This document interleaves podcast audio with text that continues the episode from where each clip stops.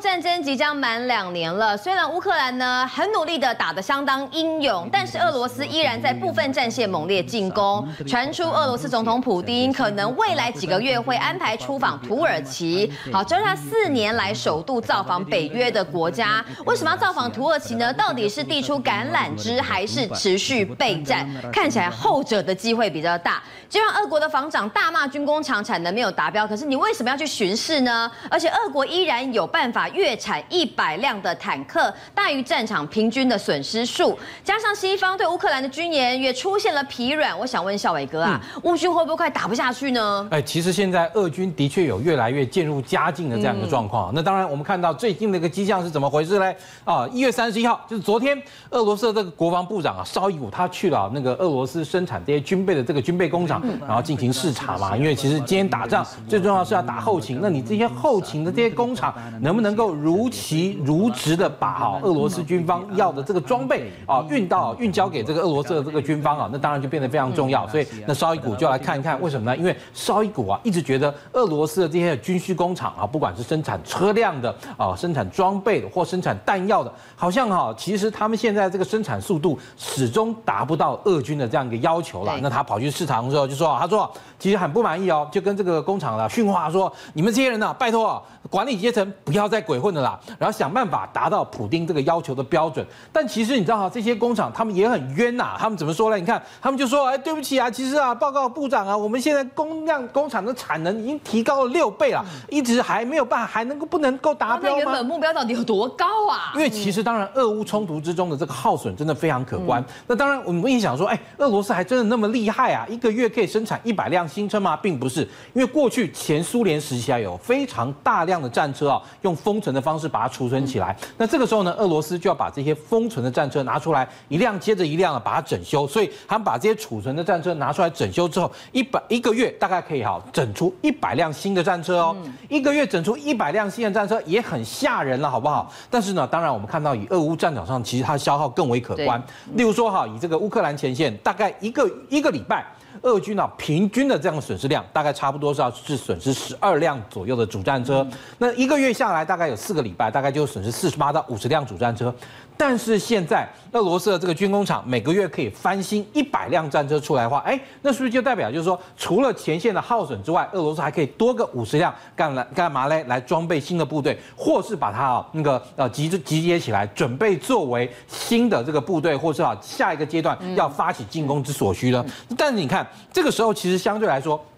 乌克兰来讲，他们里里面啊，感觉好像乱成一团。因为最近啊，有一个这个大那个传言啊，甚至还被俄罗斯的媒体拿来大幅这个宣传跟报道是什么呢？就说啊，俄乌克兰他那个武装部队这个总司令啊，他说可能啊会被这个撤换，而且俄罗斯啊这几天啊这个留言一直在讲，为什么他们说？啊哎，我跟你们说啊，这个乌乌克兰啊，因为啊乌克兰的这个军队从去年七月大反攻起来就一直不顺啊，所以呢，泽连斯基啊已经啊对这个俄军的这个总总司令啊非常的不信任，所以所以。就是要给他准备换掉啦，好，那在这个情况下，哎，这是不是某种程度来说是一个日那个认知作战呢？而且他这样讲讲的越开心哦，其实对乌克兰来说压力越大，因为第一，现在乌克兰首先啊，不仅仅是啊面临到这个阵前换将的问题，第二，其实啊包含西方哈这些盟国的这个援助啊越来越少，因为像美国的这个援助现在整个被国会卡住，而且其实因为你这个仗已经打了两年了，整个乌克兰的战场就像无底洞一样，我西方不管怎么倒装备下去，对不对？永远没有办法满足你乌克兰。这个需求啊，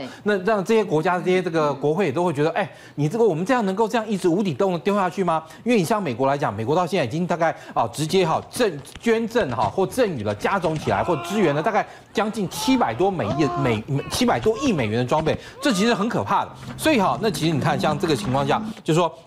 俄罗斯只要看到有这种机会，当然就要见缝插针。如果能够把好这些这个呃，就是人呢，让他能够换掉，挣钱换将，有经验的人被换走，换了一些新的人上来。如果搞不定的话，那问题会越来越严重。当然，其实以普丁在这个时候来讲，他不仅仅是只有哈，包他包含着手下的这个呃这个宣传机器对乌克兰啊这个有各种的这样一个抨击。其实呢，乌克那个普丁他现在也还主动出击啊。为什么？他现在说了，他这个俄罗斯的外交政策部呢讲说啊，哎，普丁啊计划在这个呃。个计划在二月，也就是这个月要去土耳其访问哦。而且呢，好按那个要跟土耳其总统埃尔多安或埃尔多安呢，就是同一个人啦。对，啊，要商讨乌克兰可能和平的这个解决这样一个方案。感觉是事出善意哎。哎，对，当然，因为其实啊，以这个地缘来说的话，乌克兰跟哈这个土耳其它只隔一个黑海，对，所以乌克兰的这个情况 一直长期以往是啊由这个呃乌那个土耳其所非常关心的。那同时呢，其实哈某一个程度上来讲，埃尔段他现在哈也可以跟泽伦斯基算说得上话。那但俄罗斯之间现在就需要一个中间要有一个传话人嘛，对不对？那当然他去见了这个埃尔段之后呢，他就可以说，哎，埃尔段呐，你可以啊跟这个呃泽连斯基讲啊，怎么样呢？我们可以停战啊，就把一些停战的这个条件，说不定就可以透过埃尔段啊，然后传递过去。因为乌克兰相对来说，第一啊，这个弹药也不够了，人员啊也吃紧了，然后武器装备更不用说了。所以这个时候，如果今天再透过埃尔段，这时候突然哎提那个从这边那个得到俄罗斯如果愿意停战，呃，这个情况下，那你说泽连斯基会不会有可能愿意至少是听听看俄罗斯哈的条件，也也不无可能啦。不过当然，现在在俄罗斯啊整个这样一个情况来讲，北约对哈整个欧洲的情势其实非常担忧的。为什么呢？因为北约将领啊哈一个叫索弗兰克这个中将，他说现在哈由于俄罗斯他在这个乌克兰这个部分呢，他的这个成就哈越或者说他的这个啊获得的利益越来越大，所以未来哈其实整个欧洲大概只有三年之间呢要能够强化好自己的这个准备，然后呢干嘛嘞？因为未来俄罗斯啊有可能会进犯北约。当然从现在这个角度来看啊，那个俄罗斯进犯北约，你从理性决策模式的角色来看，角色来看，它其实是不太可能。为什么？因为俄那个北约。它是一个集体安全协定。什么叫集体安全协定呢？那这个时候也就是说，如果你先打任何一个国家，就等于是啊，你等于打了全北约。对。那以俄罗斯现在这个军事力量来讲，它其实如果真的结束了乌克兰冲突，好不容易要恢复一下，居然就来紧接着来修理北约的话，哎，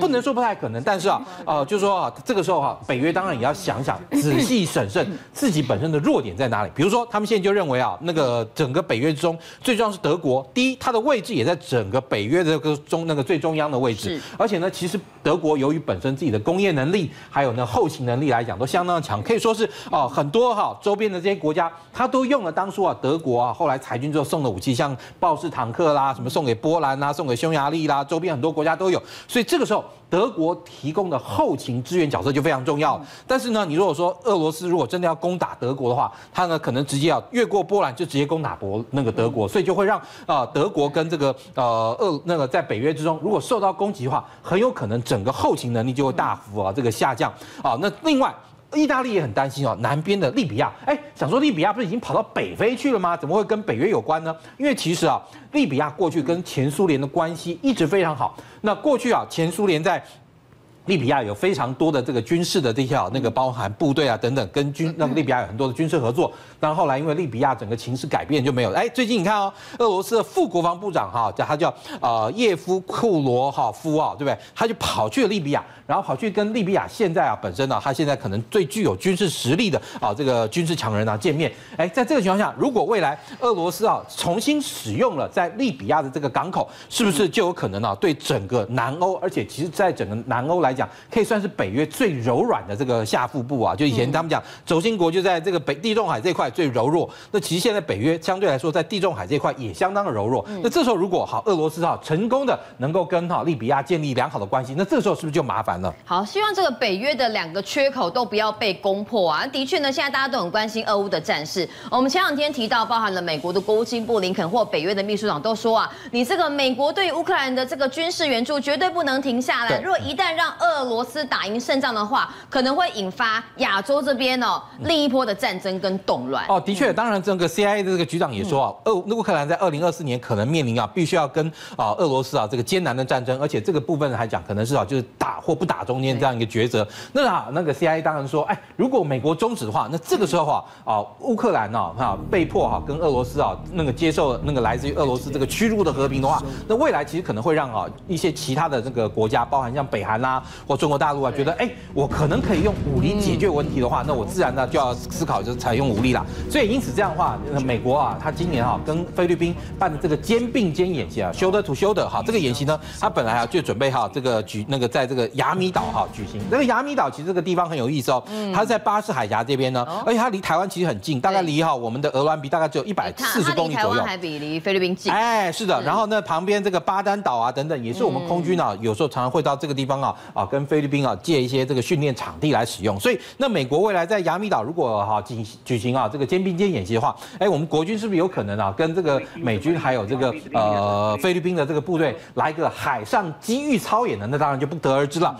但是不管怎么说啊，亚米岛这个位置啊非常优异的，就是说如果未来美国在这个地方啊，它要封锁巴士海峡，因为中国大陆的这个南海舰队或东海舰队，如果要从台湾南部的巴士海峡进到菲律宾海的话，这个时候如果他在这边摆上包含像海马斯火箭啦、或者啊有这个相关的战机啦、基建等等，就有可能啊在这个地方大幅威慑到中国大陆进到菲律宾海这个能力，这个就差差别很大了。那当然，其实在现在来说的话，其实对于美国来讲，美国也知道啊，那个由于毕竟因为它跟台湾之间没有直接的这样一个外交关系，所以就变说它必须要呃妥善的运用北边的日本的冲绳啊，也就琉球群岛，还有呢包含南边的这个菲律宾群岛，来强化它的军事基地建设。譬如说啊，这个美国哈，他现在就希望能够说，在这个马尼拉附近的这个空军基地，能够呢让哈这个就巴萨空军基地能够哈改善设施，让好美军啊差不多二十架的那个战机呢，能够经常的轮驻在这边。而且今天啊，也不仅仅是巴萨空军基地，其实在菲律宾，他们这次决定不是又在开放四个基地，能够让美军使用吗？那美国也好，离在巴士海峡最近啊，这个呃海军基地呢，他希望呢能够。增加这边啊，或强化这边的港副设施，就让这边呢能够让美军的这个舰艇呢能够包含进行啊啊这个补给啊，以及呢甚至于就是说啊作战的时候你飞弹射完了，要能够赶快来这个地方重新装弹，因为美国神盾舰强是很强，但是它如果要这个啊打飞弹打完要装弹的话，一定要有一个离前线够近，而且又够安全的港口，让美军的这些神盾舰能够重新补充弹药等等。那另外周边的这些地方啊，其实啊由于哈那个菲律宾它离台湾海峡非常的近，所以也就如果啊，中国大陆有可能从巴士海峡，或者说在这个区域啊啊提高区域冲突，不管是面对台海或南海，那这个时候运用到菲律宾的基地，对美国来讲，其实可以算是最好。政界、商界、演艺界，跨界揭秘，重案、悬案、攻击案、拍案惊奇，新闻内幕、独特观点，厘清事实，破解谜团。我是陈明君，我是李佳明，敬请锁定五七新闻网，真相不漏网。